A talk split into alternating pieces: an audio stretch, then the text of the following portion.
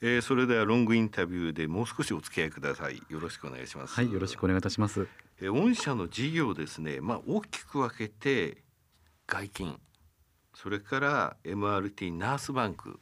そして3つ目の事業といいますか3つ目のその、えー、仕掛けとしてドアインテュー健康医療相談というふうに、えー、初めの2つについては6年半前にえお越しいただいた時もご紹介させていただいてたんですがこのあのドアインという健康医療相談これオンラインの、えー、いわゆる健康相談から始まってその後の部分だと思うんですけれどもここの部分もう少し深掘りしてお話しいただけますか？はいあのオンラインの健康相談とか、うん、オンライン診療って本当にも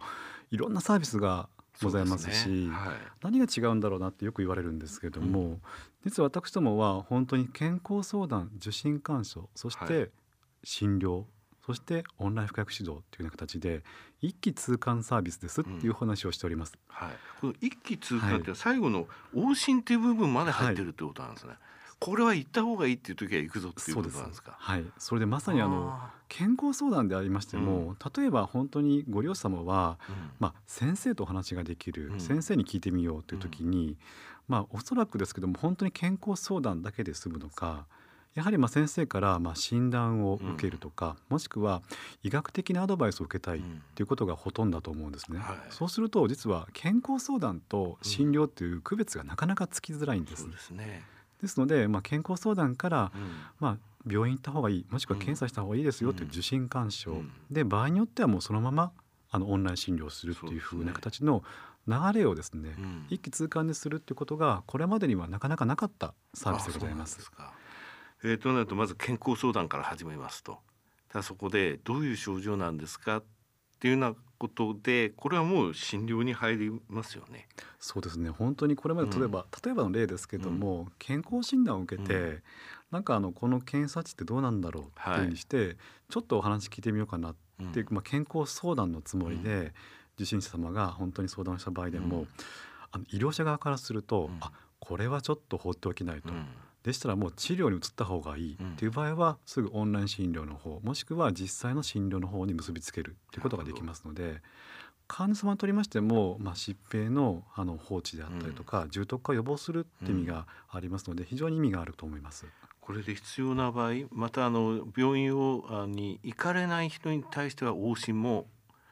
するぞとい。うことなんですね。はいこれはあのこれからのまあ23年のうちに結構大きな広がりを見せるであろうというふうにですね本編のほどお話になられましたけれども実際今回のコロナ禍でですねその何て言いますかされている姿とかお医者さんがその聞かれている姿っていうのを結構テレビで見ることありましたけれどもえー、ここまで来たかと思いましたけど今回ここで往診のところまで一気通貫でいけるよということなわけですね。ただこの健康相談から始まってるっていうところも大きなことだと思うんですけれどもね。はい、あとはですけども、うん、本当に医師も非常に、はい、まあ近年では女性の医師が増えました。うん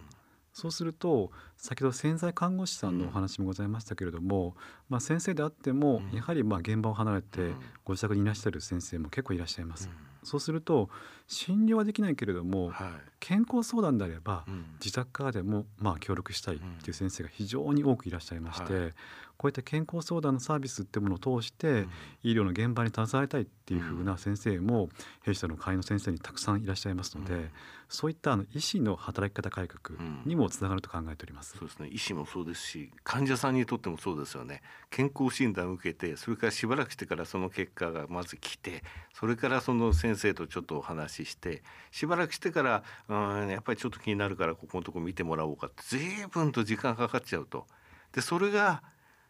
非常にあの速やかにできることによって例えば重篤な病気で見逃しがちなものまでも先生はすぐまずはこういったところやった方がいいですよそうでなければこちらから行きますよっていうようなことをやってくれるってことなわけですね。はい、おっしゃる通りです。病院で待つのも大変ですしね。